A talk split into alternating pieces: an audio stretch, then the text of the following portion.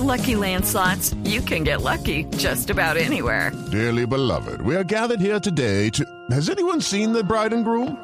Sorry, sorry, we're here. We were getting lucky in the limo and we lost track of time. No, Lucky Land Casino, with cash prizes that add up quicker than a guest registry. In that case, I pronounce you lucky. Play for free at LuckyLandSlots.com. Daily bonuses are waiting. No purchase necessary. Void where prohibited by law. 18 plus. Terms and conditions apply. See website for details. Se juntaron gremios, la ANDI, Fedesarrollo, la Cámara de Comercio Pro Bogotá, para publicar un informe con recomendaciones para la atención de la situación de salud pública y también de la salud económica. El doctor Nicolás Uribe es el presidente de la Cámara de Comercio en Bogotá. Doctor Uribe, buenos días. Néstor, muy buenos días a usted y a todos sus oyentes. Un saludo especial a, a todos en la mesa de trabajo. Ustedes dicen que la cuarentena en Bogotá están causando cierre de empresas, está, esas cuarentenas están causando daños económicos. ¿Cuál es el diagnóstico puramente económico que ustedes están haciendo, doctor Uribe? A ver, Néstor, la verdad es que las cuarentenas generalizadas en todo el país tienen el efecto práctico de impedir el desarrollo de actividad económica por parte de las empresas. Algunas con mayor intensidad con, que otras, algunas con restricciones de horario y de aforo, y muchas otras que ni siquiera han tenido la posibilidad de abrir con ocasión de la naturaleza de su propio negocio. Nosotros tenemos, por supuesto, la responsabilidad del sector privado de aportar a la discusión ciudadana para la toma de decisiones, la información que tenemos disponible para que esas decisiones sean integrales, sean inclusivas y contemplen todas las perspectivas de la gestión de una pandemia que, como decía ahora hace un minuto unos panelistas, pues es eh, una situación compleja en la que uno no quisiera estar probablemente en los zapatos de ningún gobernante. Lo cierto es que para el caso de Bogotá y nuestra región, son cerca de 55 mil empresas las que no tenemos y que habíamos recibido el 31 de diciembre del año inmediatamente anterior. Muchas de ellas eh, no se renovaron y lo que tenemos es una base de datos hoy, arrancando el 2021, de 55 mil empresas eh, menos, que significan 55 mil personas para empezar menos que tienen una fuente de generación de ingresos y que por supuesto necesitan recuperarlos para lograr también una congrua subsistencia. Sí. Eh, Doctor Uribe, perdóneme, de, de, la esas, liberación. de esas 55 mil empresas menos, ¿esas son 55 mil empresas que se quebraron o son 55 mil empresas que muchas de ellas de pronto existían solo en el papel, en el registro mercantil que usted maneja? No, la verdad son empresas. No, la verdad son empresas que precisamente por tener su matrícula mercantil al día tenían actividad comercial. Lo que nosotros vemos es que una empresa que no renueva la matrícula mercantil es que no desarrolla actividad comercial de alguna naturaleza o bien que hizo el tránsito y se dio frente a los coqueteos permanentes de la informalidad.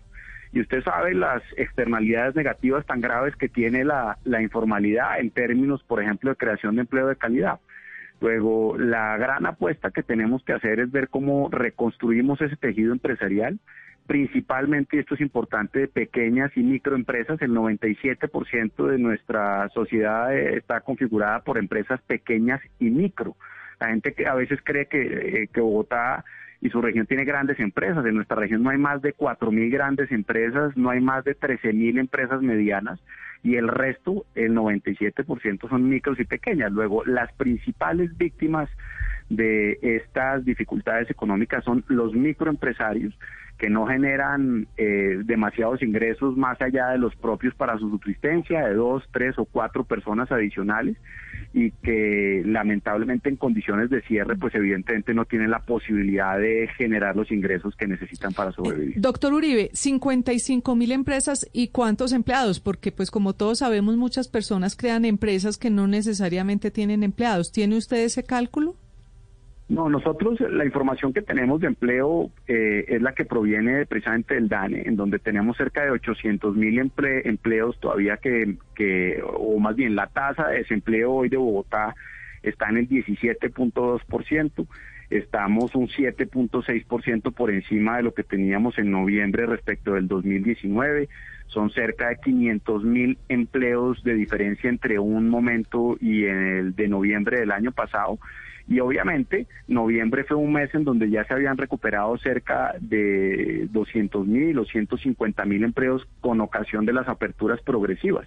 Noviembre, no se nos olvide, tuvo día sin IVA y la gran preocupación es que obviamente en un escenario adicional de confinamiento, donde hoy usted Néstor lo decía esta mañana, son nueve las localidades que actualmente están confinadas hoy, la semana pasada hubo otro tanto, pues nosotros tenemos un 60-70% de la actividad empresarial formal, que es la que genera empleo de calidad, la que engancha a trabajadores eh, tratando de sobrevivir.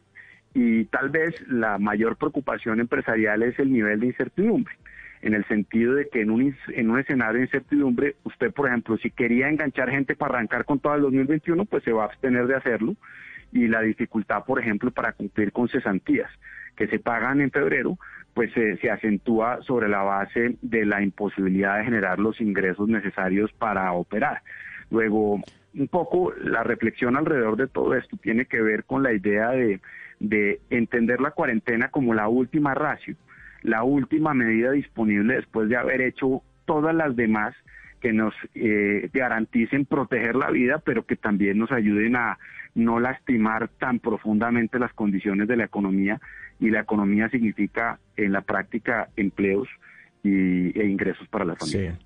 Doctor Uribe, esas son las cifras del año pasado, pero ustedes ya tienen algún cálculo de las empresas que se han cerrado en este enero debido a los nuevos confinamientos y bueno, ¿cuáles serían las recomendaciones pues que hacen ustedes junto a otros gremios eh, para proteger la vida y el empleo y las empresas en la capital? Víctor, yo le contaré que, que, tenemos en el mes de enero en términos de renovación de matrícula. La verdad es que el periodo de renovación que establece la ley va hasta el 31 de marzo y hasta esa fecha yo no podría evidentemente comparar lo que sucedió respecto de eh, periodo inmediatamente anterior eh, con responsabilidad. Lo que podría decirles que pasó en enero del 2019, 2021, eh, entre los primeros días del mes de febrero respecto de enero de este año.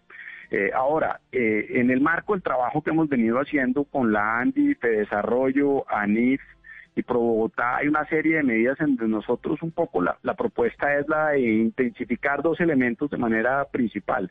Uno, el ejercicio de cultura ciudadana. La verdad es que, eh, y recordando en estos días eh, todo el esfuerzo que hicimos, por ejemplo, para que la gente cruzara por las cebras, para que la gente no se pase los cruces, para manejar temas de cultura ciudadana que nos ayuden a la protección y al cuidado de la vida y de la salud de las personas, creemos que ahí ha habido eh, eh, o hay más bien mucho más por hacer. Creemos que hay que intensificar ese ejercicio para cuidarnos entre todos a partir de la reflexión individual. Y en segundo lugar, hacer un esfuerzo mayor en materia de rastreo. El rastreo, identificación de las personas más vulnerables, mayor muestreo por cada uno de los contagios identificados, nos pueden ayudar a hacer intervenciones más quirúrgicas, de mayor efectividad epidemiológica, que afecten menos zonas que atajan por igual o que más bien contienen de su actividad por igual a personas enfermas o a personas en contacto con personas enfermas que a gente que no ha tenido ningún contacto que lo deba poner en peligro de evitar su actividad económica. Luego, hay ahí una serie de propuestas en este tercer informe del observatorio, que es una actividad que hemos venido haciendo eh, desde el año pasado, en donde se insiste también, por ejemplo, en trabajar más intensamente con la informalidad para garantizar, por ejemplo, el uso de tapabocas entre, eh, entre los informales, en donde se pueda, por ejemplo, promover un sistema de control social para garantizar eh, la atención rápida para cuando se identifiquen contagios o inclusive para actuar de manera más rápida eh, en concentraciones de ventas informales que ya sabemos que existen en la ciudad. Y ahí es donde se privilegia un poco la formalidad, que es la que hace más esfuerzos para garantizar, como decíamos, eh, empleo de calidad y externalidades positivas en nuestra economía. Doctor Uribe, en este largo, completo informe sobre la vida económica de ustedes, los empresarios, punto tercero de recomendaciones proponen ustedes eliminación de restricciones para población seropositiva.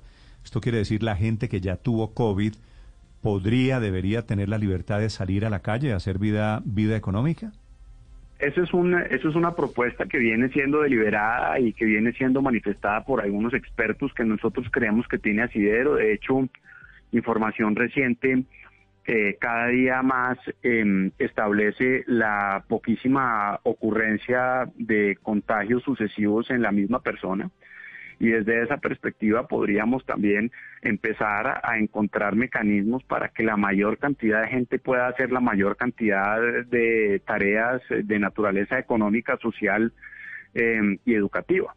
Y, de esta forma ir desentrabando eh, la red de restricciones que hoy existen, que no solamente son difíciles para la economía, sino que desde el punto de vista de comprensión individual eh, ya, ya son casi que una tarea diaria para saber uno en qué circunstancia se encuentra cada vez que abre los ojos.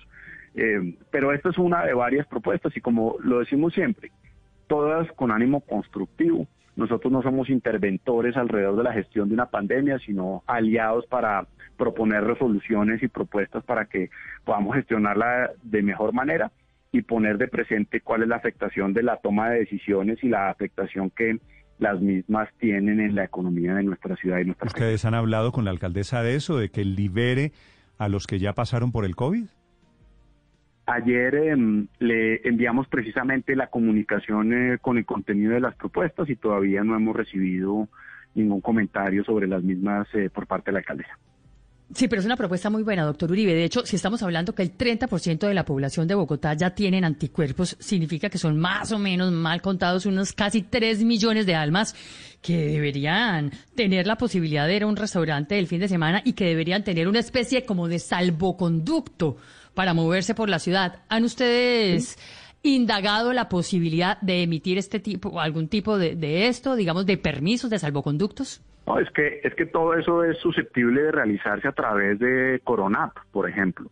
La tecnología hoy le permite... De Coronap. Pero ese Coronap, Paola, yo no creo que tenga la información de quién salió del COVID. Bueno, yo tampoco creo. y es que acuérdate además que el Coronap sí que ha tenido críticas también. Yo no sé si por ese lado, o si usted va y muestra la mm. prueba, ¿no? Que dice que efectivamente usted ya tiene anticuerpos. Pero, claro, pero mire, es mucha gente, es mucha pero tiene que ser con la prueba de, anticuerpos, Paola, porque... si en Bogotá, si en Bogotá estamos hablando de que tiene más o menos la tercera parte de los casos COVID, ¿cierto? Hmm, y vamos a tener eh, al finales de esta semana, dentro de pocos días, dos millones de contagiados quiere decir en Bogotá por lo menos 600 mil personas ya tuvieron coronavirus, ¿cierto? Más o menos. Sí, sí, claro. Pero fíjese que puede pasar lo que le pasó a la... por, mencionar solo un caso famoso, el de la gobernadora del Valle, que le volvió a dar. Entonces es muy complicado. Pero son los casos de, en que repite Paola, eh, Luz María, perdón, todavía son muy poquitos, no son significativos. Claro que hay casos, pero es que usted no sabe si esos casos es que no, no conocemos mucho del porque no genera anticuerpos, por ejemplo. Exacto, tendrían que tener ese examen de anticuerpos y entonces ahora quién les hace los exámenes de anticuerpos. ¿Está el doctor Uribe? Sí, señora, aquí estoy. Se, se cayó la comunicación. Decía usted sobre cómo hacer ese rastreo de los seropositivos, por ejemplo, doctor Uribe. Exacto, entonces existe a través de, mecanismos como Coronap y, y, diferentes aplicaciones como ya funcionan en otras partes del mundo. Eh, pero, pero reitero, Néstor, eh, aquí hay un eh, elemento para discusión ciudadana, para análisis por parte de las autoridades, en una aproximación más comprensiva de lo que significa, por supuesto, proteger la salud y garantizar eh, la economía, que la garantía de la economía es, entre otras cosas, también la propia protección de la salud. Ahí no hay un dilema, sino hay una connivencia alrededor de una idea en donde nosotros estamos convencidos que la salud es mucho más que la ausencia de enfermedad y que la economía cumple un papel muy importante en esto. Y de hecho es por eso que llevamos muchos años, décadas, tratando de reducir la pobreza. Y reducimos la pobreza precisamente porque es importante para salvaguardar la vida y la salud de las personas. Y, una debacle como la que estamos viendo desde el punto de vista económico, pues tiene el efecto regresivo de volvernos a cifras que parecía que Colombia había superado en el pasado alrededor de pobreza, de acceso a oportunidades, de equidad, eh, de mercado laboral, de desempleo y demás, que son las que nosotros ponemos de presente. Sí, precisamente es que sin, sin economía no hay tampoco medios de vida. Pero, doctor Uribe, quisiera preguntarle nuevamente por algo que le estaba tratando de indagar. ¿Existe la posibilidad de emitir una especie de salvoconducto para aquellos seropositivos, es decir, que ya tienen anticuerpos y que puedan moverse eventualmente libremente por la ciudad? Y con ello ayudar al consumo y al comercio, a las industrias y a todo lo que usted quiera. Pues esa es, es precisamente, Paola, la, la orientación de esa propuesta. Obviamente que tendrá que desarrollarse en caso de que sea considerada en profundidad para garantizar que esto no signifique un coladero eh, para desarrollar eh, con licencia y sin el cumplimiento de los requisitos eh, esta idea. Pero creo que hoy existen toda clase de aprendizajes alrededor de la pandemia, que no estamos como estábamos hace un año, que de un año de gestión de médicos, de política pública, de, de haber encontrado diferentes vacunas, de haber entendido cómo gestionar la enfermedad, existen alternativas diferentes a la cuarentena, que es a mi manera de ver y como decía la última ratio, porque es la que tiene menores probabilidades reales de ser eficaz, porque en última la mayoría de los contagios se producen es precisamente al interior de las familias. Eso es lo que estamos viendo en todas partes y no en los lugares de trabajo. Y adicionalmente a eso, pues nos permite activar la demanda que, como usted bien lo dice, es parte de, la dificultad que tenemos. Y es que no solamente hay lugares cerrados, sino que no hay clientes dispuestos a gastar, a invertir, a comprar y a tomar decisiones de gasto. Nicolás Uribe es el presidente de la Cámara de Comercio de Bogotá sobre este documento de empresarios con propuestas concretas alrededor de la pandemia, de este de rebrote y de la vida económica. Gracias, doctor Uribe, muy amable. Muchas gracias a ustedes, que tengan feliz mañana. Estás escuchando Blue Radio. With the Lucky Land slots, you can get lucky just about anywhere. This is your captain speaking. Uh, we've got clear runway and the weather's fine, but we're just going to circle up here a while and uh, get lucky. No, no, nothing like that. It's just these cash prizes add up quick. So I suggest you sit back, keep your tray table upright, and start getting lucky. Play for free at LuckyLandSlots.com. Are you feeling lucky? No purchase necessary. Void where prohibited by law. 18 plus terms and conditions apply. See website for details.